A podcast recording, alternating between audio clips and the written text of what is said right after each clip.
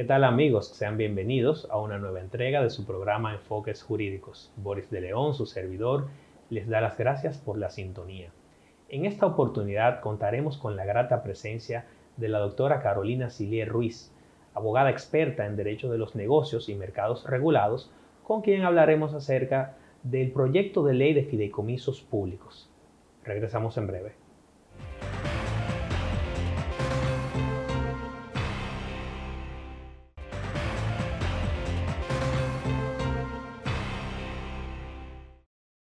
Bien amigos, estamos de vuelta en su programa Enfoques Jurídicos. Bienvenida Carolina. Hola Boris, muchísimas gracias por tenerme aquí y permitir que en este espacio conversemos sobre algo que me apasiona y que es vital ahora mismo eh, en el tema, en la, que esté, vamos a decir, en boga en la palestra jurídica. Bueno, y para nosotros es un placer, Carolina, porque tú incluso trabajaste en el, en el equipo que redactó la ley 189-11, que fue la ley que introdujo por primera vez la regulación legal del fideicomiso en la República Dominicana. Y ahora estamos en la antesala de una segunda ley con relación a esta figura, una ley que está llamada a regular los fideicomisos públicos. Se habla pues del proyecto de ley de fideicomisos públicos que ya digamos está eh, casi casi siendo aprobado por el Congreso Nacional y sería importante para el público tener un vistazo, una idea de cuáles son los principales aspectos que va a introducir esta iniciativa legislativa. Y nos gustaría empezar por la pregunta de la justificación. O sea, ¿por qué ahora, por qué es necesaria esta ley? No es suficiente con la regulación que ya tenemos, porque muchos conocemos varios fideicomisos públicos. Por ejemplo, quizás el más, el más, conocido es RD Vial. O sea, mucha gente sabe y que eso es un fideicomiso que se está administrando a través de esta figura y pues de alguna manera ya estamos algunos hasta acostumbrados a escuchar, ah, no, el fideicomiso R Vial, para poner un ejemplo. Pero entonces, ¿por qué surge esta iniciativa legislativa? Claro, mira, lo primero que es importante que nuestros eh, oyentes y, y televidentes tomen en consideración es que nosotros somos uno de los últimos países en Latinoamérica que incorporamos en nuestro ordenamiento legal la figura del fideicomiso que es una figura que es antigua, o sea, data del derecho romano, es en Roma cuando surge el fideicomiso, eh, y que dada su gran utilidad y versatilidad, se ha continuado utilizando a lo largo de los años y adaptando, ¿verdad?, a las necesidades y realidades de cada uno de los países y ordenamientos legales en donde se ha implementado de manera exitosa. Tenemos países ya con una gran tradición de utilización de los fideicomisos para negocios varios incluyendo también la parte de la actividad estatal, es decir, los fideicomisos públicos.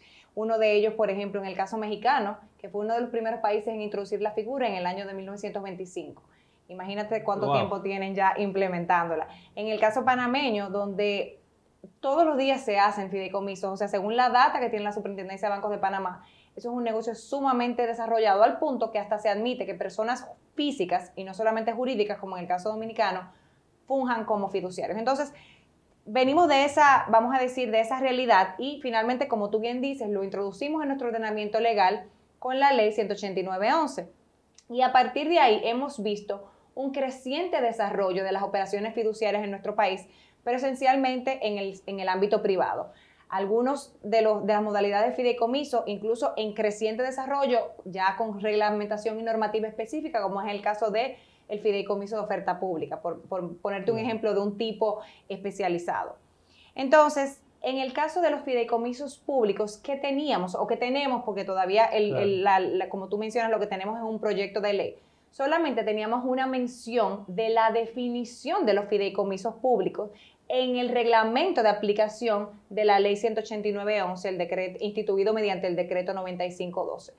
Y, lo, y esa definición lo que establece es que se trata de aquel fideicomiso en que el Estado u otro ente público eh, transfiera sus bienes o derechos que integran su patrimonio para que sea constituido un patrimonio fideicomitido y con cuyo cargo se gestionen para satisfacer un interés colectivo. Eso es cuánto. Entonces, sobre la base de una definición, algo muy general, se estaban desarrollando, como tú bien dices, muchísimas estructuras fiduciarias bajo esa modalidad, o sea, de fideicomisos públicos. sin ningún tipo de reglas generales aplicables, por ejemplo, en cuanto a la función y el control que se debe tener, porque como bien sabemos ya es algo, la afectación es mucho más grave que en el caso de un fideicomiso privado, porque es para satisfacer un interés colectivo. Y bueno, para nuestros escuchas no abogados, que tal vez seguro tienes, eh, eso, eso de interés colectivo, al ser un concepto jurídico indeterminado, es muy amplio. Entonces, hasta delimitar eso y en bajo qué situaciones puedo yo utilizar un fideicomiso, quiénes pueden intervenir, cuáles son las reglas del derecho administrativo que por tratarse de bienes o derechos de naturaleza pública y para, insisto, satisfacción de un interés colectivo o general, entonces, ¿cuáles son esas reglas particulares que me aplican? Querer replicar la aplicación del derecho privado aunque se trate de una instrumentalidad de la administración y algunos autores lo ven como una especie de huida del derecho administrativo, pero hacerlo así sin ningún tipo de marco normativo puede resultar peligroso, independientemente de las bondades que la figura supone, que está más que demostrado, y no solamente en nuestro país, en lo que vamos, vamos a decir de su utilización a nivel de fideicomisos públicos, sino también, ¿por qué no? Y, eso tomarlo en consideración en otras jurisdicciones. Muy bien, digamos que, que lo delicado del tema pues amerita sin duda una regulación especial. Correctamente. Porque estamos hablando y para que el público entienda de que esta figura pues permite que aquel que tiene los bienes o derechos los, los enajene, los, los transfiera a, a, esta figura y de alguna manera se produce una separación patrimonial y esta figura pues pasa a ser administrada de manera independiente, casi se dice, ¿no? Que eso es para mí una de las mayores ventajas que tiene todo fideicomiso y eh, yéndonos solamente al, caso de los fideicomisos públicos, de, los de este tipo de fideicomisos. ¿Por qué? Porque tú estás segregando esos bienes o derechos de naturaleza pública para que se constituya un patrimonio fideicomitido y queden esos bienes afectos a la consecución de un objetivo específico. Entonces eso permite delimitación, eso permite seguridad jurídica. Continuidad. Eso permite continuidad en el cumplimiento de ese objetivo y todo eso va al final a coayudar o a garantizar de una forma más, más clara que haya una eficiencia, unos mayores controles en ese manejo de esa cosa pública e insisto en la satisfacción del interés que se quiere con la constitución de, esa, de ese patrimonio autónomo. Y de acuerdo Carolina, a lo que has visto del proyecto de ley, ¿cuál sería el alcance? Es decir, ¿qué tipo de cosas, de qué, tipo de proyectos se podrían realizar o se estarían contemplando para el desarrollo de fideicomisos? O sea, en realidad, para el público que no, que no sabe lo que es un fideicomiso, se puede preguntar, bueno, pero ok, ¿qué, es lo que va a hacer el gobierno con esto?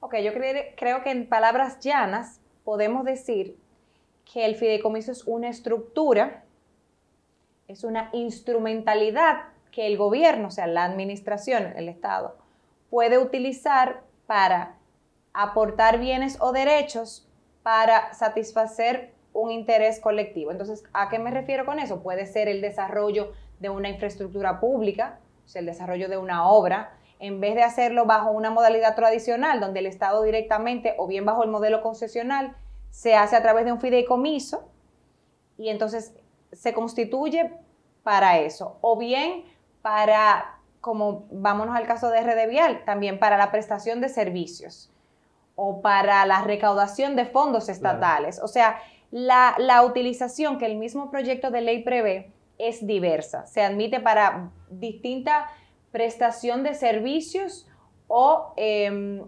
construcción y desarrollo de obras estatales. Y una pregunta. Ya sean de infraestructura o no, porque no necesariamente tienen que ser. Una pregunta que va incluso asociada a, parte de las ventajas que ahorita mencionabas. Precisamente, ¿cuál es como la ventaja, digamos, competitiva que tiene el fideicomiso para lograr esa continuidad, para lograr esa mayor eficiencia en la ejecución, por ejemplo, de una obra pública o en la administración de un servicio público eh, respecto a que el Estado lo haga de manera directa. ¿Por qué, ¿Por qué, observas, ahorita hablabas de la huida del derecho administrativo, cómo valoras, eh, y tomando en cuenta que nosotros somos nuevos en esto Claro, como país. claro. O sea, estamos hablando que México nos lleva casi un siglo de- experiencia así es, así en, es. en el uso de- del fideicomiso y recién ahora es que vamos entonces a tener nuestra primera ley que regula lo que es la aplicación estatal, ¿no? Porque eh, evidentemente que, que estamos sin una ley especial es. que regule el fideicomiso público, pero sería entonces eh, bueno para los televidentes y los oyentes que distingamos, ok, ¿por qué esto es más efectivo? ¿Cuál es la, la figura particular que hace que el fideicomiso sea una buena opción? El fideicomiso es, y, y me gusta reiterar eso porque es importante que se tenga en consideración, no es más que una instrumentalidad de la administración, pero es una instrumentalidad que supone ventajas, sobre todo, por ejemplo, para la obtención de financiamiento. O sea, un acreedor, ya sea de la banca local, multilateral o internacional, va a ver con mayor seguridad el otorgamiento de un crédito a un fideicomiso público porque que tal vez al Estado directamente, salvo obviamente que se tenga un aval o garantía. Pero ¿por qué? Porque en ese fideicomiso, en ese patrimonio fideicomitido de ese fideicomiso público que se trate, van a estar integrados todos esos bienes o derechos públicos. Va a estar ese fideicomiso delimitado, es el acto constitutivo va a establecer cuáles son las reglas aplicables para el funcionamiento de ese fideicomiso, para la satisfacción de ese objetivo. Eh, los niveles de supervisión de ese fideicomiso van a estar, si se quiere, más controlados porque va a ser mucho más transparente al llevar consigo esa segregación, autonomía e independencia del patrimonio general del ente público que aporte esos bienes para la constitución del fideicomiso. O sea, esa, esa independencia, esa autonomía, ojo, siempre sujeta a controles, porque no es contrario a lo que se ha querido eh, indicar en ciertas discusiones, en ciertos foros, el fideicomiso no es o no debería ser una modalidad que permita al Estado evadir las reglas de control. Claro. Sobre todo, lo, sino todo lo contrario. O sea, los fideicomisos públicos, como están concebidos a nivel doctrinal, a nivel de derecho comparado y en este proyecto de ley también, es que si bien suponen todo lo que acabamos de decir, una independencia, un patrimonio eh, separado, Sí. Esa es la clave, separación, pero eso no quiere decir que no se van a someter a ciertas normas eh, y reglas de índole de derecho administrativo porque se trata de un fideicomitente que es el Estado, Sí. o sea, eh, un, un ente público. Se trata de unos bienes o objetos que son bienes públicos y se trata de la satisfacción de un interés colectivo. Entonces, dado todos esos elementos intervinientes, eh, no es que estamos hablando de algo que se está haciendo para eso mismo, para eludir reglas. Sin embargo, sí puede, insisto, ser más atractivo, por ejemplo, para eso, para temas de obtención de financiamiento, para temas de eh, eh, rendición de cuentas y que el Estado, el mismo Estado pueda, o sea, mostrar que se están cumpliendo objetivos específicos para el mismo Estado, para un tema de organización. Al final esto no es más que un ejercicio de la potestad administrativa, eh, organizativa, perdón, que tiene la administración. O sea, de que yo tengo estos bienes eh, concebidos y eh, afectos para la consecución de esta finalidad o propósito. O sea, eso ayuda muchísimo también de cara a lo interno del Estado y de cara a lo externo, pues esto que te acabo de Claro. mencionar. Y a nosotros como ciudadanos, claro, sujetos siempre a que haya un régimen de rendición de cuentas apropiado, Claro. nos va a permitir tener mayor visibilidad de qué es lo que se está haciendo, cómo Con- se está haciendo claro. y qué se está obteniendo de eso que se quiere. Con un proyecto en particular. Correcto. Muy bien, vamos a ir a una breve pausa y enseguida vamos a regresar con más sobre este interesantísimo tema.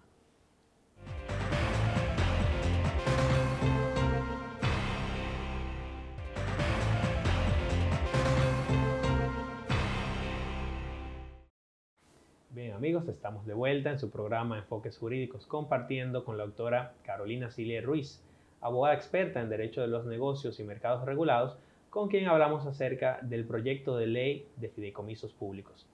Mencionabas, Carolina, en el segmento anterior, varias de las bondades que trae consigo esta figura del fideicomiso público. Y esto nos lleva a preguntarte, ¿cómo se administra este patrimonio? ¿Cuál es el rol de la fiduciaria eh, ¿hay alguna estructura adicional que sirve para administrar el fideicomiso? ¿Cómo se da esa gestión? Porque ya el público sabe que se trata de un patrimonio separado y de alguna manera sabe las otras bondades que mencionaste. Pero ¿cómo logramos eso? O sea, ¿quién es el encargado de administrar y de dar esos resultados? Esa es una excelente pregunta, sobre todo por lo que hablábamos en el segmento anterior, de cuál es la preocupación de, cómo se maneja eh, eso, ese patrimonio autónomo, los, los, niveles de controles y de supervisión, quién los pauta, a quién reporta. Entonces, como está concebido el fideicomiso en sentido general, independientemente de su naturaleza público-privada, es que el fideicomitente, en el caso del fideicomiso público, es el Estado u otro ente público, transfiere bienes o derechos a, una fiduciaria para que ésta constituya un patrimonio autónomo. Ojo, el patrimonio de la fiduciaria y del fideicomiso son patrimonios separados. Es decir, si, si una fiduciaria, em, por no decir ningún nombre, de las que están constituidas acá en República Dominicana, autorizadas para operar como tal, administra el fideicomiso RD Vial, eh, ese, ese patrimonio fideicomitido del fideicomiso red vial es independiente y autónomo al patrimonio de la fiduciaria. Es decir, que la, la, fiduciaria no puede tomar dinero para sus operaciones propias de ese patrimonio. Correcto, así es. Entonces, ella la administra para beneficio de otro tercero que es el fideicomisario o beneficiario, que en el caso de los fideicomisos públicos será el mismo ente u órgano que lo constituyó o, u otro que se designe en el acto constitutivo. Y a mí me gusta llevarlo un poquito más extensivo al también todos los ciudadanos, porque como es para la satisfacción de un interés colectivo, también nosotros vamos a ser beneficiarios, no necesariamente fideicomisarios. Entonces, las en el proyecto de ley se prevé que las fiduciarias van a poder ser elegidas mediante un procedimiento de selección, o sea, bajo la ley 340, de, bajo el procedimiento de modalidad de contratación pública. Es decir, queda claro que todo fideicomiso va a quedar sujeto en la contratación de proveedores, en la contratación de obras o servicios, al régimen de selección que establece, en este caso, la ley 340 de compras y contrataciones o cualquiera que la sustituya. Eh, ¿Qué sí llama la atención? Que el mismo proyecto de ley prevé que cada fideicomiso tendrá su propio reglamento interno de compras y contrataciones que tendrá que someter, según su objeto, a la Dirección General de Compras y Contrataciones. Y como comentábamos tú y yo en otro foro aparte, esto es algo que le resta dinamismo a la figura. Y si se quiere, otorga de una discrecionalidad muy alta a la Dirección de Compras y Contrataciones de autorizar o no o de delimitar cuáles van a ser esas eh, condiciones generales que deben aplicar a todo reglamento de contratación. Porque, ok, sabemos que pueden haber múltiples fideicomisos públicos, o sea, para satisfacer intereses distintos, pero al final, en sentido general, tienen las mismas características. deben estar sujetos a los mismos controles. Entonces, ¿por qué no establecer un reglamento general estandarizado y que entonces si cada fideicomiso eh, o sea, fiduciaria bajo el mandato del fideicomitente, se pueda ajustar, o sea, el reglamento se ajuste según lo que cada fideicomiso necesite, no a la inversa. no una aprobación en cada caso. Claro, digamos una reglamentación especial que sea común para todos los fideicomisos. y una pregunta, Carolina, además de la fiduciaria, se habla de un comité técnico. ¿Esto cómo está regulado? ¿Estos son funcionarios públicos o estas personas son empleadas que van a estar reguladas bajo el contrato, digo, el código de trabajo? ¿Cómo se va, cómo se contempla esa parte dentro del proyecto de ley? Sí, mira, muy buena pregunta. el comité técnico, como figura u órgano auxiliar al fideicomiso, ya estaba contemplado en la ley 189.11 para los fideicomisos en sentido general, independientemente de su tipo, ¿verdad?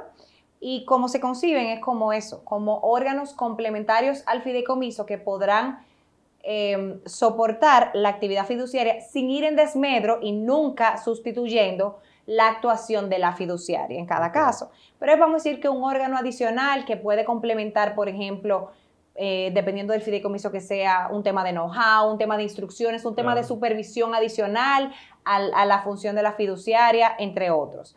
Entonces, el proyecto de ley de fideicomisos públicos vuelve y establece o, acude a esta figura del comité técnico y establece que podrán establecerse eh, comités técnicos para como un órgano complementario auxiliar al fideicomiso, los cuales deben estar constituidos en su mayoría por funcionarios públicos. Deben ser un número impar, no siendo mayor que cinco. Esto obviamente para que la toma de decisiones sea mucho más transparente. Entonces, eh, ¿qué yo veo o qué crítica constructiva le pudiera hacer al proyecto de ley? Que yo entiendo que debería ser mixto, o sea, no debería haber un mandato de que sean más funcionarios, porque independientemente de que sabemos que un fideicomiso público tiene todos los elementos que ya hemos eh, hablado de manera reiterativa, eh, al final todos, como dije, nos vamos a beneficiar del correcto funcionamiento de ese fideicomiso. Y bien pudiera ser un agente privado, por ejemplo, especializado, un fideicomiso público para eh, el, desarrollo de un proyecto de energía. Entonces, en ese caso, todos nos vamos a beneficiar de, con eso. ¿Por qué? Porque esa, esa, el éxito de ese fideicomiso y la consecución de ese fin de ese fideicomiso, al final es en beneficio de todos, de manera general, o sea, de, todos los ciudadanos, de la sociedad en general. Entonces, el, buscar, por ejemplo, especialistas para cada tipo de fideicomiso, creo que está segura una mayor eficiencia, que es al final lo que queremos con la utilización de la figura. Entonces, eh, eso por un lado. Por otro, a mí sí me gustaría eh, el, proyecto de ley lo hace potestativo. Me, parece que debería ser obligatorio porque ¿cómo está el negocio de las fiduciarias en la República Dominicana? O sea, la ley 189.11 admite que operen como fiduciarias todas, o sea, sociedades eh, em, con objeto exclusivo para fungir como tales, que sean debidamente autorizadas. y las entidades de intermediación financiera, entidades de intermediación de valores para los fideicomisos de, de, oferta pública y otras entidades extranjeras debidamente autorizadas. Entonces, en la práctica, ¿qué es lo que tenemos? Tenemos prácticamente el sector bancario completo participando en la actividad fiduciaria a través de la constitución de sociedades de objeto exclusivo. Es decir, casi en su mayoría todos los bancos tienen una fiduciaria, una sociedad que presta servicios fiduciarios. Eh, y entonces, si tú vas a desarrollar fideicomisos públicos cuando tienen de repente unos niveles de especialización en la ejecución de la actividad fiduciaria, unos niveles de tecnicismo. Vamos nuevamente al ejemplo de Rede Vial, que el mismo acto constitutivo prevé no solamente la constitución de un comité técnico, sino de subcomités, precisamente por lo complejo de la, del, del, funcionamiento operativo de ese, de ese fideicomiso. Entonces, yo creo que el tener de manera obligatoria, no así facultativa, la existencia, la presencia de un comité técnico va a garantizar que eso que queremos con los fideicomisos públicos realmente se cumpla.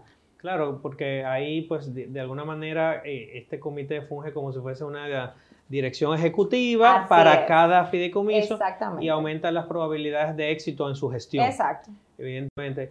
Carolina, a partir de la lectura que le has dado al, proyecto de ley en general, ¿cuáles serían tus recomendaciones? ¿Has eh, valorado el régimen de contratación de este este comité técnico, quién es que lo contrata, si, lo contratan del sector público, pues entonces, ¿cuál va a ser su régimen de, laboral? O sea, ¿va a ser código de trabajo o, ley de función pública?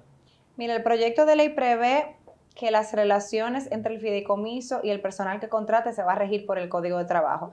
Yo creo que eso, eh, por ejemplo, esa disposición Em, no es del todo incorrecta, pero está sujeta a, ciertas em, matizaciones. correcto. Porque la verdad es que no, si tú vas a contratar un comité técnico, eh, de repente, hasta por un tema de transparencia, sí, efectivamente, que sean designados por decreto y que el régimen de remuneración sea transparente, así sea personal privado, o sea, personas del sector privado. Em, ¿Qué otro, otra crítica constructiva yo le tendría al proyecto? Lo que acabamos de hablar de que haya que, la necesidad de que haya un reglamento eh, interno para las contrataciones públicas a ser aprobado en cada caso, o sea, en, en, on a case by case basis por la Dirección General de Compras y Contrataciones. A mí eso me parece que desvirtúa completamente lo que se quiere con un fideicomiso público, de, que sea eficiente, de que sea eficaz y le da una alta discrecionalidad a la DGCP de meterse en, detalles que no necesariamente sean necesarios, porque si se tiene ya un marco general, eh, obviamente sujeto a ese marco general se harán las, las matizaciones de nuevo para cada fideicomiso dependiendo del objeto que sea.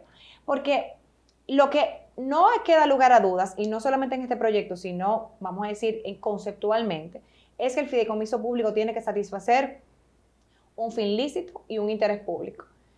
Me gusta que Rodríguez Araña eh, dice que eso va a depender incluso del, mandato, del ordenamiento constitucional, o sea, es un concepto tan subjetivo. Pero definitivamente yo creo que partiendo de esa premisa y de esa claridad de lo que se quiere, se debe establecer la regulación. Y la regulación tiene que ser, tiene que estar llamada a establecer criterios generales sin perjuicio de lo que se establezca de manera eh, particular en cada acto constitutivo.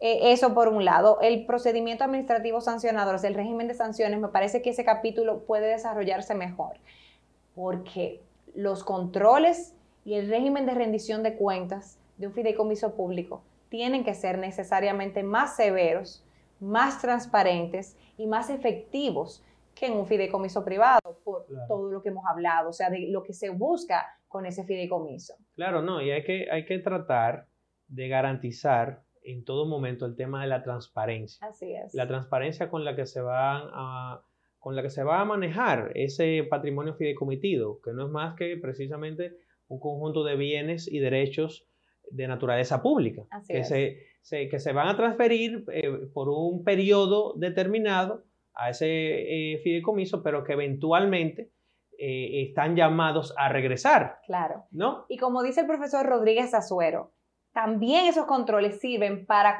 para controlar, valga la redundancia, de que esa masa, ese patrimonio fideicomitido, no se convierte, se convierte en una nevera.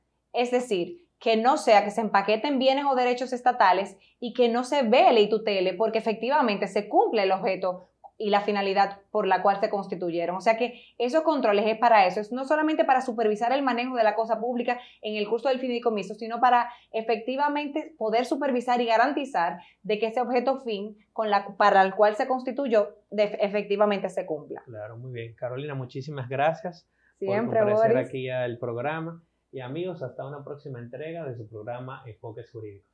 Hasta luego.